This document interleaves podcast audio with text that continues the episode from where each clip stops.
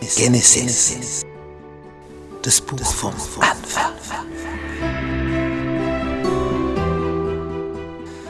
Das aller, allererste Buch der Bibel. Worum geht's da?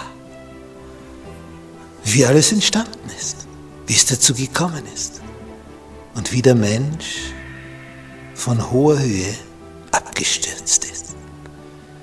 Wie hier die Flut kam auf diesem Planeten und wie seitdem die Oberfläche gestaltet ist. Tja, und wie die Sprachen entstanden sind, die verschiedenen. Wie die Menschen sich hier verteilt haben auf diesem Planeten. Und wie Gott mit einem anfängt, um ein besonderes Volk zu gründen. Erstes Buch Mose. Komm mit auf diese Entdeckungsreise.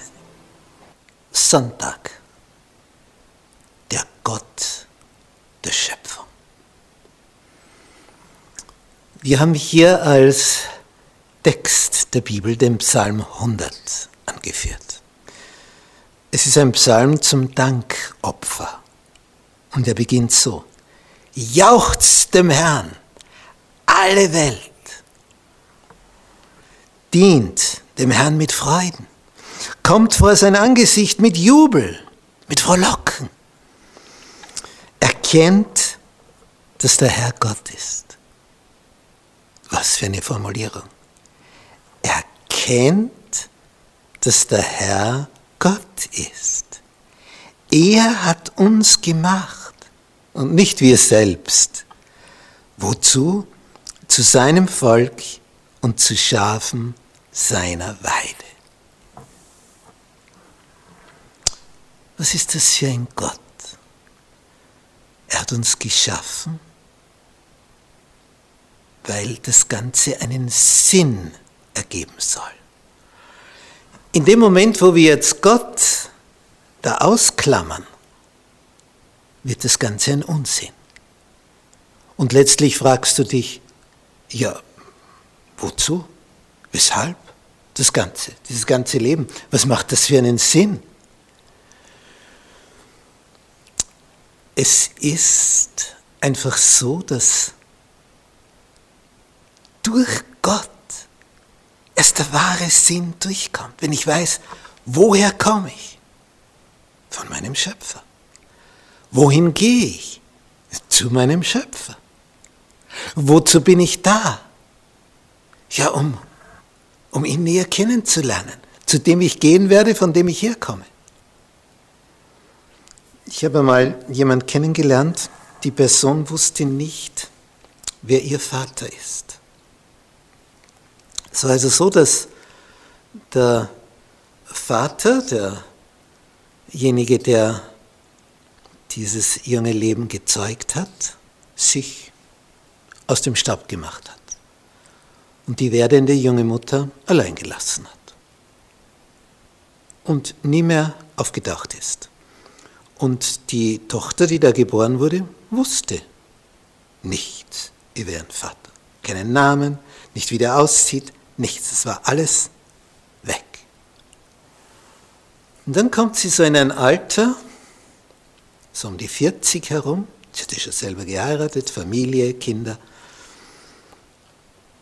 Und auf einmal bricht es in ihr auf. Ich will wissen, wer mein Vater ist. Und wir hatten ein Gespräch und ich versuchte sie darauf vorzubereiten, selbst wenn du ihn finden solltest, du wirst maßlos enttäuscht sein. Denn es gibt ja keine Beziehung. Ja, wer ist mein Vater? Der sich nicht um dich gekümmert hat. Du hattest einen anderen Vater, einen Pflegevater. Glücklicherweise jemand, der sich liebevollst um dieses kleine Mädchen gekümmert hat. Sie hat eine wunderbare Pflegefamilie dann gehabt.